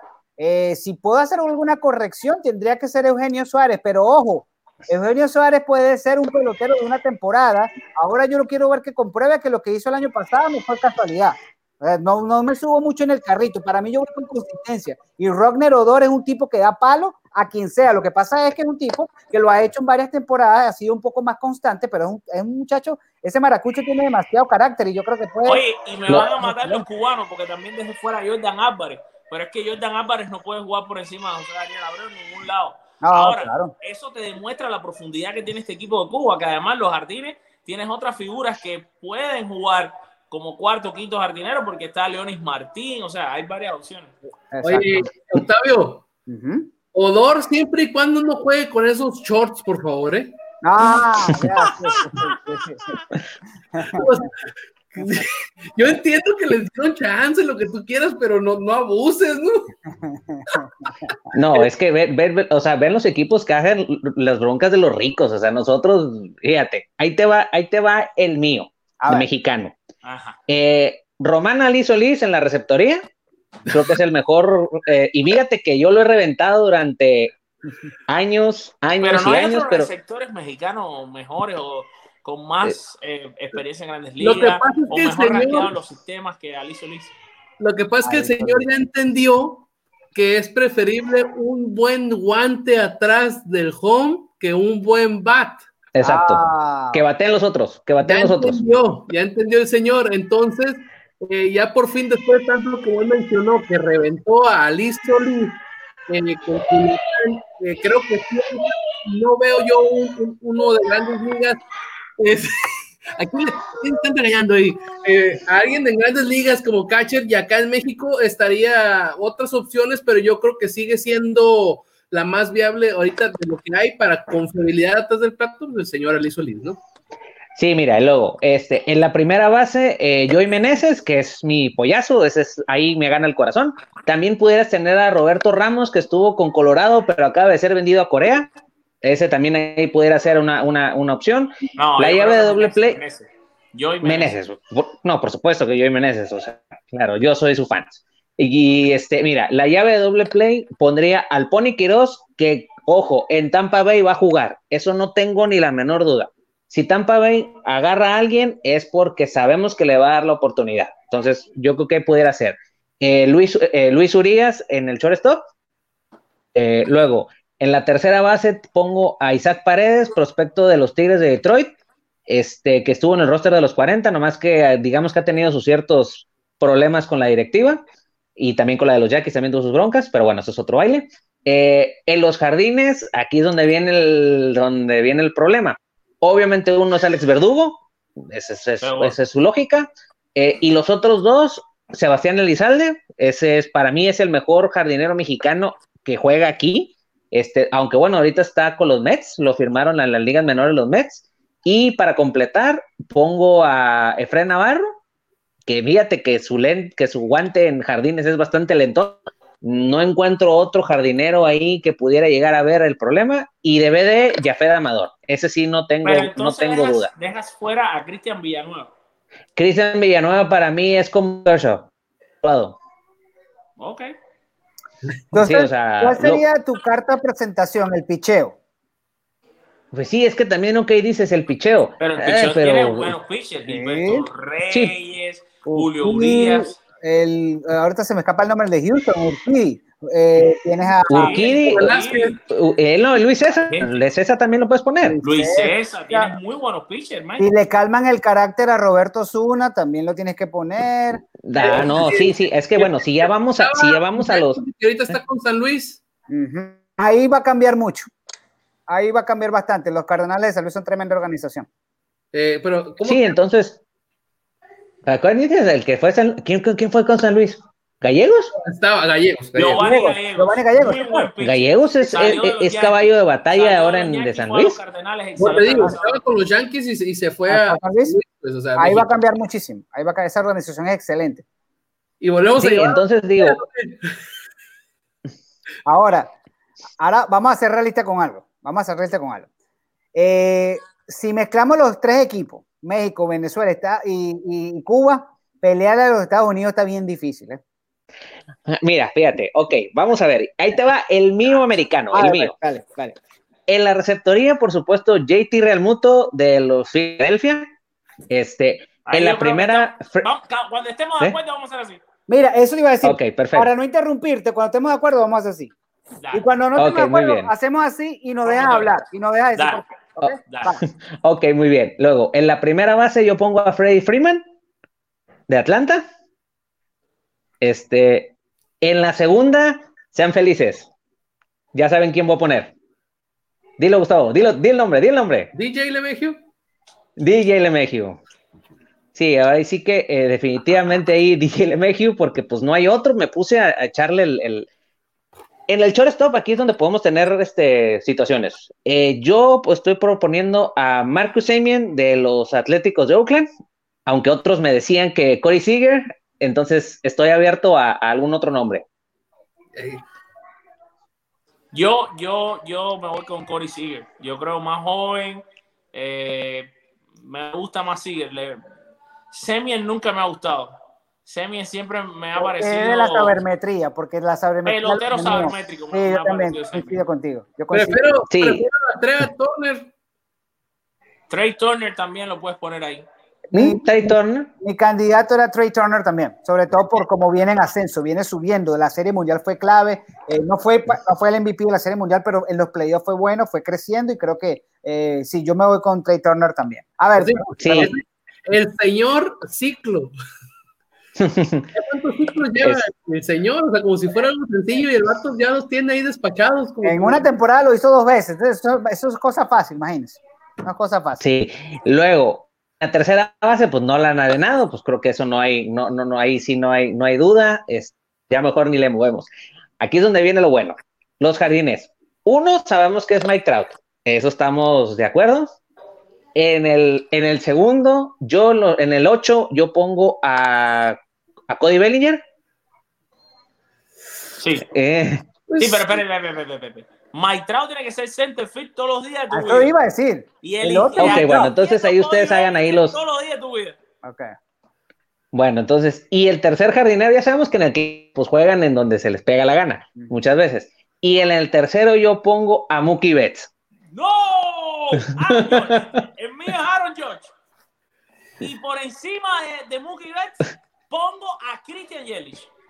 Sí, Christian Yelich yo lo pensé también, pero pues bueno, es una gustos. No, pero como yo no soy, como yo no tengo la casaca como ustedes, yo a mí en lo personal Mookie Betts a mí se me hace un jugadorazo. ahora que se fue para los pero, por eso me gusta. No, claro, no, yo, Doyer yo, pero por favor, claro que no. Sí, sí, sí. Yo sé, yo soy padre, Alfred. No, no, no, no. No, pues ya ves que, mira, mi, mi, jugador más sobrevalorado es Clayton Kershaw, ya con eso te digo todo. Vamos a hablar de esa discusión. No, bueno, ese no es el punto. Es que, este, los jardines creo que de Estados Unidos eh, sí está de, de pensarse, eh, las opciones como... Ya, Bryce Harper. Y se nos olvida Bryce Harper, que yo lo tengo de DVD. O sea, yo tengo DVD a Bryce Harper. Yo tengo de, de, bateador designado, tengo a George y, y voy con, con Christian Yelich. Para mí es Yelich, Trout y Bellinger. Para mí ese es, esos son los jardines. Jerry Stroud Bellinger. Y de, sí, bueno, y, dándose un poquito, por ejemplo, la, la ese Aaron George, con ese USA en el pecho se vería tan no, lindo. Y, y, es que es tremendo jardinero, porque es que no solamente es que el tipo es alto, no, es que es tremendo jardinero. O sea, el tipo. Señor tremendo brazo. Sí, y un brazalete, sí, sí, sí, está difícil. Realmente, Alfred y, y Octavio, ¿ven mejor jardinero a Cody Bellinger que al señor Mookie Betts? Uh, sí, veo mejor, veo mejor defensivamente a Cody Bellinger que, que, que a Mookie Betts. Sí, ¿Tú crees? No, no, yo, yo, creo que están bastante parejos, pero yo me voy con Bellinger porque es zurdo. Yo, sí, yo también, no, y, y, creo que la diferencia no es tanta como para sentar a, a Bellinger por Mookie Betts. Si me lo pones con respecto a George, sí lo pienso, pero como, como realmente la, aquí creo que, que lo que premia es que es Disneylandia, como ustedes, como lo decimos. Sí, claro, claro, claro. Creo que, creo que se ve demasiado espectacular esa combinación de, o sea, eh, tener a dos zurdos y al derecho en el medio, Mike Trout. Eh, no sé, lo veo como, como, como. Y eso que no estamos hablando de la rotación abridora, que todavía esa, no, esa sí no le verían la pelota. Rompa, que la pelota para que bueno, no, okay. no, no, hay doble ahí. Bueno, vamos a hacer una cosa, vamos a hacer una cosa. Ahora ustedes coloquen el mute en su, en su micrófono y yo voy a decir la rotación y el que no esté de acuerdo me hace la seña. ¿De acuerdo? Dale, dale. dale. Okay. Voy aquí yo, voy aquí yo. Primero, para el, para el partido de apertura con 70 mil personas en el estadio, para que todo el mundo quiere ver allí, Garrett Cole. A ver, Peruzzi, ¿por qué? A ver, ¿por qué? Peruzzi? Jacob de Grom, Octavio. Jacob de Grom es el mejor pitcher en los últimos dos años. Así de, así de fácil. Jacob de Quítate la casaca un rato. Está bien, Gary Cole es un caballazo, pero el, el, número uno es Jacob de Grom al día de hoy. Eh, Alfred, este señor tiene razón. Yo tengo que echarme mi yeah, Yo sé, yo sé. Nos ganó esto. Nos ganó, nos ganó, nos ganó, eh, nos ganó, nos ganó. No, no. Jacob de Grom. Jacob de Grom es el lanzador. El segundo sería Gary Cole. Gary Cole. Nah, sí, ahí, ahí, ahí no, sí. Es verdad. El mejor pitcher de Grandes Ligas hoy por hoy es Gary Cole. Tercero. Aquí yo creo que van a estar en desacuerdo, así que bueno, eh, siéntanse libres de debatir. Pero para mí el tercero es Stephen Strasburg. No, yo estoy de acuerdo. Uh, a ver, a ver, ahí está. Aunque, aunque, aunque ahí puedes poner a Noah Syndergaard, pero Strasburg ha tenido mejor rendimiento. Es que, es que mira. O eh, pueden poner a JV, pero yo no digo el nombre porque me da náusea. Ah. Es, es, que, es que mira, si somos sinceros y están sanos, tenemos varias opciones. La neta, no estamos hablando que sea octubre, entonces podríamos poner fácilmente Clayton Kershaw, ¿eh? No, no, bueno, es que tú hiciste. Oye, no hagas así, Peruzzi. No hagas así, que quede Clayton Kershaw en un clásico mundial, a lo mejor es intocable, hermano. Ven acá, ¿y qué zurdo No, sí, ¿Y, ¿y, dónde me dejas a Matt Scherzer? ¿Dónde? Tengo como cuatro. Octavio, no, no. imperdonable. No, no, no, para mí yo tengo a Strafford por encima de, de Scherzer. Para mí yo... No, no, sí, entonces no estoy de acuerdo. Ahí ah, yo... bueno, está bien. No, Scherzer, a mí, a mí se me hizo que esta postemporada... segundo por arriba del gol. Para mí esa postemporada no. Scherzer se, se, graduó por encima de, de, de, no, Strasbourg por encima de Scherzer. Claro, para, para mí también, y creo que dura MVP de la Serie Mundial. Claro, y ven acá, ojo, ojo, ojo, una cosa, una cosa. Scherzer, el Scherzer de, lo, de, de, de, los años dorados con Detroit y los primeros años de Washington está bien, pero creo que hoy por hoy la curva va más en ascenso, es más. Creo que Scherzer, eh, creo que el Opening Day de Washington lo va a lanzar eh, Strasbourg. Yo no creo que sea Scherzer. Eso no, ¿A quién le acaban de dar la lana? Exacto. Exacto, esa es otra. Esa es ese, otra. ese que va a abrir, sea, el que le acaban de... Y luego aparte también se nos olvida Justin Verlander también. No, lo digo alto, yo dije, yo lo dije, JV. Pero no puedo pronunciar el nombre. Porque... No, pero estamos hablando de que es Disneylandia. Disneylandia no es de los tramposos. En Disneylandia no es de los tramposos. Pero una pregunta. ¿Y Chris Sale tampoco? Oye, no, ver, no. ¿Chris? Sí. A ver. Pero, pero ver, por encima. Alfred y, y Octavio, tocaste un tema bastante sensible. A ver. A ver si estoy bien o mal. Dijiste, no abren los tramposos. ¿Hubo o no hubo trampa de Houston en 2019? Para mí sí hay. Para mí sí la hay. Y no contra los Yankees. Para, no contra los Yankees, contra los nacionales y contra todos los equipos que enfrentaron, contra los Rays, contra todos. Ellos hicieron trampa. Para mí no Y el cuento del, del tube, del, del, del, tatú, del tatuaje, que se lo diga a tu abuelita, que es la única que se lo cree. Exactamente. la abuelita. Si estamos, si estamos usando esa lógica que tú mencionaste con Justin Verlander, entonces veme sacando a Gary Cole del lineup. O al tubo también. Oye, a vos le gusta algo bajo. O al tubo. No, no, y al tubo también. Y al tubo No, entonces al tubo hay que sacarlo de Venezuela. Al tubo hay que sacarlo de Venezuela. Al tubo hay que sacarlo de Venezuela. ¿Cómo dijiste? Yo, yo estoy igual que tú, a mí tampoco me gustan los tramposos. La cuestión es de que si estamos creyendo que, porque obviamente, pues, yo, yo, Gustavo, pues no, no he comprobado que hayan hecho trampa en 2019, pero yo creo la misma que tú de que eso del tatuaje y que no se lo quite. En, en, ese momento de euforia, te vale mal. Disculpen la palabra, te vale mal y hasta te encueras ahí. Claro, chico, claro algo que, que diste. Entonces yo creo también que hicieron trampa, pero entonces si usamos eso, entonces vamos sacando al señor Garrett Cole del lineup. Sí, eh, si es así, eh, ustedes, mis hermanos mexicanos, se quedan sin cerrador, ¿no? Ah, no fácil. No, también. No, no fácil. No, es que, es que Roberto, desde que, desde que, desde que se catorreó allá en Toronto, desde ahí. Ok. Ok, como esto está tan sabroso, yo te voy a decir una cosa. Acoge, vamos aquí, ayúdeme entonces Vamos a coger el equipo ideal del clásico. No, bueno, es que ahí está más difícil. Ah, yo sé, pero es que eso es lo bueno, eso es lo sabroso. Para usted, voy, eso es lo más voy, voy a hacer el mío, voy a hacer el mío, ustedes levantan los dedos. Dale, pues voy a, ponerle el, mudo aquí, dale. Vamos.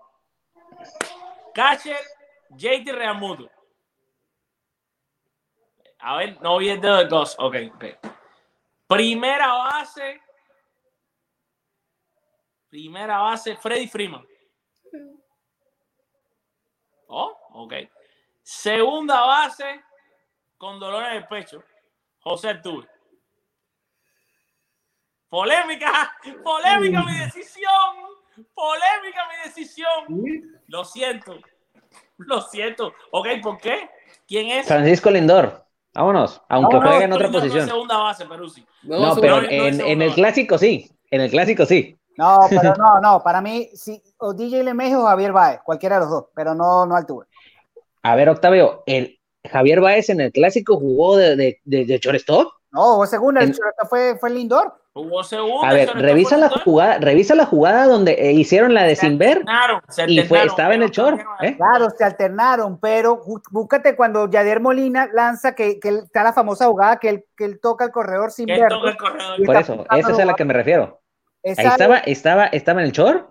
No, pero cuando, cuando ellos hicieron los chips, se alternaban, pero la segunda base fue Javi Baez. Bueno, entonces pon a Baez. Hay que ver, hay que ver. Para mí, Baez, Baez, o Lemegio por encima del tuyo. Pero, ok. Sí. Eh, bueno, bueno.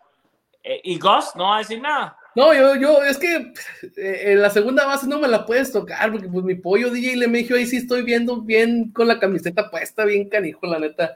Pero yo, yo, sí prefiero cualquiera de esos dos que dijo Octavio por encima de, de, de Altuve, ¿no? La, la, verdad sí se me cayó mucho del, del pedestal y, y bueno, y creo que para mí sí son mejores ellos dos. Voy para el campo corto. No lo hemos mencionado en el programa porque para mí es el campo corto que va a estar en el clásico por República Dominicana y me estoy refiriendo a Fernando Tati Jr. Esto es una predicción loca, pero voy a todo con Fernando Tati Jr. Jugador franquicia. Ok, Octavio Sequera y Gus, quiero escucharlos. No, para mí yo me mantengo con, con Paquito. Para mí Paquito Lindor es el campo corto de allí. Yo entiendo, yo entiendo lo de Fernando Tatís Jr., alcance, War, uh, eh, eh, Brazalete, pero no. Yo sí, no, pero me voy con, con Paquito Lindo. Para mí Lindo. Y alguien, se, hay alguien, el padre se le ocurrió quererlo poner en el jardín central. Hágame usted el favor. Uh, eso sí es una locura. No, sí, ¿qué pasó contigo? No, no, yo también soy. No, o sea, obviamente, obviamente yo no cambio a Gleyber Torres como el señor Octavio por Lindor, porque a mí se me hace que Gleyber Torres es un jugador franquicia, pero si somos realistas, eh, es mejor shortstop eh, Francisco Lindor y creo que el mejor shortstop ahorita de grandes ligas se llama Francisco Lindor, ¿no? Tercera base, no la han arenado. No, Dedito, todo el mundo dedito. Los deditos. Oh, pero eh, yo, con Peruzzi. ¿Quién es mejor que ese? No es Manny Machado para mí. Es una cuestión de. Yo sabía, yo sabía que Machado. Ya, quítale la gorra Petrucci. Sí, sí. Ok, no, no, sí, arenado, arenado. Eh, nos jugamos entonces, nos quedan los jardines. Eh, bueno, los jardines Mike Trout por encima de A ver, más fácil. ¿Al- ¿Alguien de los jardines que sea diferente a los nombres que dijimos de Estados Unidos? No. no. No, es lo mismo que acabamos de decir. Mike Trout, Cody Bellinger y Aaron Judge. Y la rotación la deja igual. Y la rotación Oye, por la- cierto, ah, ay, se me fue el nombre, el de, el de, el de, el de, el de Washington, que, que, que, pues, que fue novato, o era el año pasado, Juan ¿eh? Soto, Juan Soto. ¿Cuál? Ese, ese, no, no, no, no Sí, lo ponemos en la discusión. Pero es que esa- Juan Es que ese Soto es el problema. ¿A quién sienta? Digo, si estamos- si estamos de hablando de postemporada. Si estamos hablando de postemporada de, del Clásico Mundial, sí siento a Bellinger para meter a Soto, ¿eh? Ah, bueno, eso sí. bueno, sí, sí, sí. Bueno, pero ya No, está porque- los detalles. A, a Bel- a Bellinger me le heredó el, el, el, el- De un solo honrón, ¿no? de El gen. titán, el titán como fue el que lo jubiló de los Dyers, le heredó el síndrome no bateo en postemporada a Cody Bellinger. Ah, bueno, eh, no digas eso porque me matan. Yo lo he dicho y me matan. Eso, me Por- matan por esa situación. Por lo de Bellinger. Bellinger aquí. No, por lo de Titán. Lo de Adrián González. Ah, Para mí, sí. yo he dicho que Adrián González en postemporada no bateaba Es que la nada a y conozco gente que me mataban. y eso es lo peor que puede hacer un analista Bueno. en su vida, señores. Póngale camiseta al asunto. Eso es la, la, la regla que todos se le olvidan. O Porque- bandera. Cuando le ponen bandera es peor todavía. No, eso es peor. Eso es peor. Es peor. Es peor porque llegamos a un punto y aquí aprovecho la oportunidad para justificar inclusive a los tramposos. Yo no quiero tener, o sea, eh, innumerables comentarios cuando nosotros hablamos de Altuve de la manera que lo hicimos, como lo es un tramposo con un legado manchado y la cantidad de venezolanos que salieron con aquel cuento de que el robo de señas siempre se hace, de que no sé qué, hermano, nadie está hablando de eso, se está hablando del uso de la Las mamás de nosotros que la No, rumba. imagínate, sí, sí, sí, sí, sí. Eso, eso- no, papá. Cuando es bandera es peor. Con bandera es peor la cuestión. Con bandera es peor. Mira, aprovechando aquí el señor José Mesa, que es parte de ISN Network, pero al señor no le hemos llegado el precio para que vuelva. Eh, él menciona de Tatis Jr. lo siguiente: Ta- Tatis Jr. le doy dos temporadas para estar en el top 3. Coincido, Yo no lo dudo. coincido. Yo también pienso lo mismo. Ajá. Pero ojalá, ojalá, de verdad, el tema de las lesiones no lo afecten, porque es lo único que tiene en contra. Su principal enemigo es el mismo. Es el mismo. Eso es todo. Sí. Y él menciona que para él sus eh, fielders son Trout, Soto y Yelich. O sea, Bellinger por fuera. O Sí. Dodge por fuera. Es anti-Doyer. Santi, Bueno, bueno, y, se, atre- y se- y se animan ustedes acá para decir, se despierta algún dominicano y nos, y nos, y nos llama a nuestras madres a hacerle dominicana. Yo me atrevo. Ustedes se atreven, pero Eh, lo- Pues ahorita me puse a, estaba poniéndome, estaba pensándolo y está difícil, ¿eh? No, no está tan... Máscara. a mí se me... Gary Sí, Sánchez. ok. A ver, bueno, a ver, a ver, ahora tú hazlo, Alfred, a ver, y nosotros decimos. Y nosotros, déjame poner el mudo. Voy a- y nosotros Ok, te bueno, escuchamos. bueno.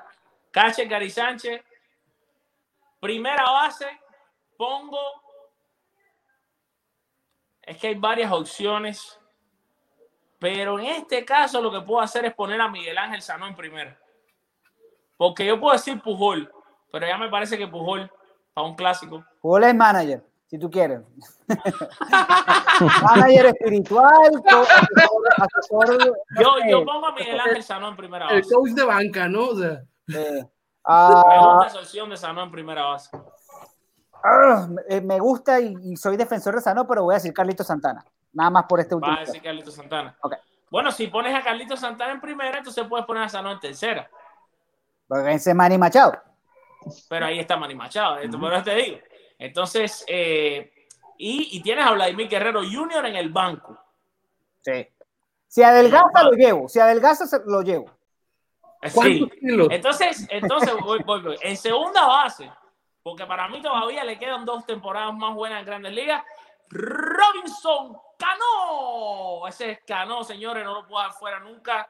Me encanta Cano, siempre me, siempre, Cano va a ser siempre como esa novia que te, que te va a gustar toda la vida, aunque ya no sea tu novia. y en el campo corto, por supuesto, Fernando Tati Jr., ojo, teniendo a Amer Rosario en el banco. Y Amer Rosario que puede jugar y me, encanta ese, ese, pelotero. Y eh, tremendo trabuco es, dominicana. Está duro este equipo. En los jardines hay para escoger a Nelson Cruz. Hay que ponerlo aunque sea con un bastón. Yo creo que Nelson Cruz siempre va a rendir. Siempre va a rendir. 40 eh, honrones, ¿Cómo? Son 40 honrones todos los años. Siempre. Y el rendimiento que no baja. El rendimiento que no baja. En los otros jardines, fíjate que en los otros jardines hay dos o tres. Aunque, déjame decirte, en los jardines no hay tantas opciones como uno cree. Dominicana, de hecho, históricamente los jardines a veces ha tenido que llevar jugadores de otras ligas. Como por ejemplo ha llevado Zoilo Almonte a los clásicos mundiales, ha llevado Moisés Sierra que no son tipos tan establecidos, pero yo estoy seguro que se me están escapando nombres de estrellas. Bueno, Soto, Soto está aquí. Juan Soto tiene que estar, ¿no? Juan Soto, ah, perdón, perdón, ah. Juan Soto y Cruz tienen que estar, pero Víctor Robles, un jardinero y es que no quiero poner a alguien de medio palo y dejar fuera alguna estrella. A ver, Víctor Robles. Víctor eh, Robles lo puedes poner, pero, Víctor Robles todavía no es una superestrella. No, no es una superestrella. Eh, Laureano también. Eh, pero tampoco todavía no. defensivamente hablando, creo que es el mejor brazo que puede haber, inclusive en, entre los mejores brazos. Marcelo Zuna. Marcelo Zuna puedes poner. Marcelo Zuna puede ser una gran opción. Está bien, puedes poner a Marcelo Zuna. Sería entonces tienes ahí a Laureano. Para cantar remix está bien. o sacamos del retiro que no quiere retirarse a José Bautista, ¿o qué? Eh, no, ya Bautista ya es coach de cera. Ya, sí, sí, asesor espiritual, al igual que Pujol, y al igual que, que ¿cómo se llama? Entrenador de bolseo. Exacto. Bueno, que no pelee con Rodner o con Ronner Odor. Y lo, lo, curioso es que mencionamos todos estos equipos para que al final llegue Japón y le gane a todos. ah, sí, sí, oye, pasamos todo este trabajo para que llegue Yamamoto, Toyota. Yo te digo algo. Desde ya, desde ya te digo que la final es Holanda, Japón. Japón, contra... Japón Holanda. Cuidado eh, con Holanda. No, no, no. ¿Tú crees que estoy bromeando? Lo que vimos el año pasado. No, papá. Que tienen de jugadores establecidos y que se vienen. Están se vienen. Hay ligas menores de jugadores holandeses talentosos, mucho. Didi Gregorio, Jurison Profar, cuidado, Sander Bogart, oh, están enteros. están enteros. Están enteros, están enteros. Y con un par de pitchers es lo que le hace falta y coinciden eh, avanzar. No, no recordamos el clásico pasado, apareció Valentín de la nada, que casi se gana un contrato en grandes ligas. Vimos a Didi eh, jugando una pelota espectacular, a Sander Bogars, a, Anderson Simmons, y lo que tú dices, Profar, y los que vienen de abajo. No, no, no, créeme que Holanda, yo tengo Holanda contra Japón en la final del clásico. Así es, es, yo ahí. El, el, buen Edgar Higuera, él menciona, él tiene sus jardines. Él, regresando al tema anterior, dice Trout, Betts y George. Él, sí mete a Betts, a él sí le ganó la camiseta de, como es Red Sox el señor. Y José Mesa, él haciendo su lineup eh, de toditos, de, así que cambiando, es Molina, Freeman, Altuve, Tatis Jr., Arenado, Trout, Yelich y Soto. Para mí ya dije el manager. Sí, ya dije el manager de Puerto Rico. Para mí, jugador manager y no es Juan González y Adiel Molina. Exactamente. Y, por cierto, bueno, ya nada más para, como quien dice, para cerrar ahí, ¿quién podría ser el manager de Estados Unidos? Hmm. A ver. Eh, Rocco Valdelli. No, Paul Molitor. Rocco Valdelli deja lo que en Minnesota. Bueno, pero puede ser. A ver. No, pero es que ya Porque siempre, siempre, siempre la selección de Estados Unidos siempre gusta poner a un veterano, así un nombre viejito. Pero ¿sabes algo quién ahí sí para... va a ser? O sea, nosotros estamos tirando, pero yo ya sé quién va a ser. El manager de esa selección se llama Scott Brosius. Ah, ok, ya, ya. Sí, sí después de que lo empinamos en el Premier 12, este, que, que México le ganó que, y, que, y que casi le, que, Sí, México le ganó, pero se llevó tremenda, tremenda reconocimiento, tremendo reconocimiento de todo el mundo, cómo dirigió, cómo los preparó, el sistema que tiene de, manejar, de manachar es espectacular. Brosius tiene el aval de USA Baseball desde hace años. Eh, hace años, y yo creo que sí, ese es, un, es, casi un, seguro. Pero Perú sí mencionaba, ¿verdad? Que si traen a leyendas, ¿se acuerdan de Bob Martínez? Bob Martínez fue manager de los Blue Jays primer clásico mundial, todo el mundo, ¿qué? Bob Martínez, ese tipo estaba comentando juegos en televisión hasta hace nada. El segundo clásico, el manager fue en el 2009. Torre. No, ese fue el tercero, el 2013. En el 2009 se me escapa, se me escapa ahorita, se me escapa el del 2009. De verdad que nada, me No fue Showwater, ¿no? No. Ah, mira, no. No sé. Sí, creo que sí. Creo, puede ser. Porque el Googleenlo, señores, que Google no mata. 2017, obviamente, el campeón Jim Leland, pero 2013 fue Joe Torre. Eh, y 2009, sí, 2009 Estados Unidos fue eliminado por Japón. En el Yo no me acuerdo si fue, si fue, me parece que fue, chequéalo ahí, eh, Gus. A ver, vamos a, vamos a ver, vamos a ver. Ustedes sigan con lo suyo. Yo me pongo a investigar. No, no, no, es que realmente. No, eh, ya, ya ahorita, ya bueno, bajemos un poquito, bajemos un poquito de Disneylandia a la, a la, a la realidad. Ningún pelotero. Este, ojalá dentro, ninguno de los Yankees. Dentro, así. O sea, ojalá y, y, haya más, más peloteros, estrellas, caballos, sobre todo en el equipo de Estados Unidos que vayan. O sea, eso porque sabemos que los otros países, los otros, los otros van. O sea, los demás países, los jugadores van pero pues ojalá y Estados Unidos, y sobre todo porque quedaron campeones en el torneo anterior. Exacto, yo creo que Estados este Unidos tiene tremenda responsabilidad, tiene la gran responsabilidad de defender un título en lo que ya se está, eh, ya, ya es reconocido el mejor evento internacional de béisbol del mundo, y si de verdad las grandes ligas de béisbol quieren algún, en algún momento llegar a competir con el, con el Mundial de Fútbol, tienen que dejar ir a todas sus estrellas. A ver, Alfred, pero a ver, ¿realmente crees que es una cuestión? ¿Y tú crees que es una cuestión de que, de que no los dejan ir? Para mí es una cuestión de que va enteramente en la decisión del pelotero. Yo coincido, Alfred. Tú sabes que yo en esta no me engaño, porque si Ken Griffey Jr., Chipper Jones, Derek Jeter en su momento fueron al Clásico Mundial, ¿quién le, quién le dice que no? ¿Quién le dice que no a Aaron Josh? ¿Quién le dice no, que no? Aaron Josh no, pero a Gleyber Torres sí le pueden decir que no encantado. Yo puedo entenderlo, yo puedo entenderlo en los peloteros que no están establecidos en los países pequeños, pero en las superestrellas, oye, pues ¿qué vas, qué van a, qué me vas a venir a decir? ¿Me vas a banquear? ¿Me vas a correr? Griffith ¿Eh? fue, batió como un caballo. Sí, pues sí, sí eso, es a lo que me refiero. Lo pudiera llegar a entender un poco más en la cuestión de los pitchers, que digan, no, ¿sabes qué? Pues es que alguna, alguna situación. Hay un pasado oscuro, hay un pasado oscuro en el tema de los pitchers, porque hemos visto varios lanzadores que se han lesionado en los clásicos mundiales y que después no han, no han vuelto a poder eh, tener su carrera de regreso y el, el, nombre número uno, por supuesto, siempre va a ser Daisuke Matsusaki, que después de ese clásico mundial se lesionó y ya, ya de ahí en adelante pasó vino, vino a Boston para poder regresar a ser una figura y nunca lo fue. Pero gracias al primer clásico, entonces firmó ese contratazo con Boston. Eso es verdad. Y Yu Darvish, gracias al clásico, firmó. Firmó acá. Óyeme, eh, nada, nos menciona memoria. ¿Sabes quién creo que fue el manager? Este señor que fue manager mucho tiempo de los nacionales y fue manager campeón eh, con Orioles. En Larry Johnson. David, David Johnson. David Johnson. Ese fue el manager. Ese fue el manager. Ese fue el manager. David, Johnson. David Johnson. Confundí con Joe Walter porque son figuras parecidas. Sí, sí, David Johnson. Ahora que dijiste Johnson, sí me acordé. David Johnson, ese, ese fue el manager del, del, Clásico Mundial del 2000. Es una lástima que nunca vimos a la sorda de manager de un equipo de Estados Unidos en un clásico mundial porque lo hubiera ganado. Óyeme, él no fue manager de aquellos torneos donde Cuba y Estados Unidos iban a la final. No, él fue manager de la Olimpiada de Sydney 2000, 2000, donde vino aquí a Miami y le prometió aquí a, a, los cubanos de Miami, le voy a ganar a Fidel Castro en el béisbol y fue y le ganó.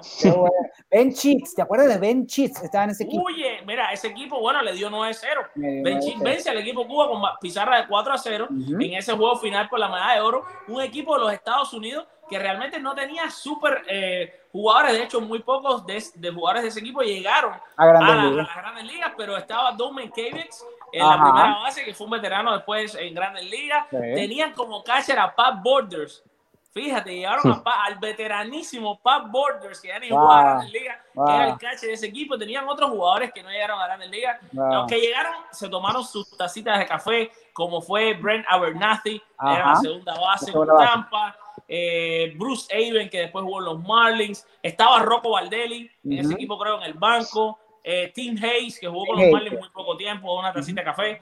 Y así, pero realmente no tuvieron grandes estrellas. Bueno, yo me tengo que pasar a retirar, señores, porque tengo que cambiar pañales. Por aquí.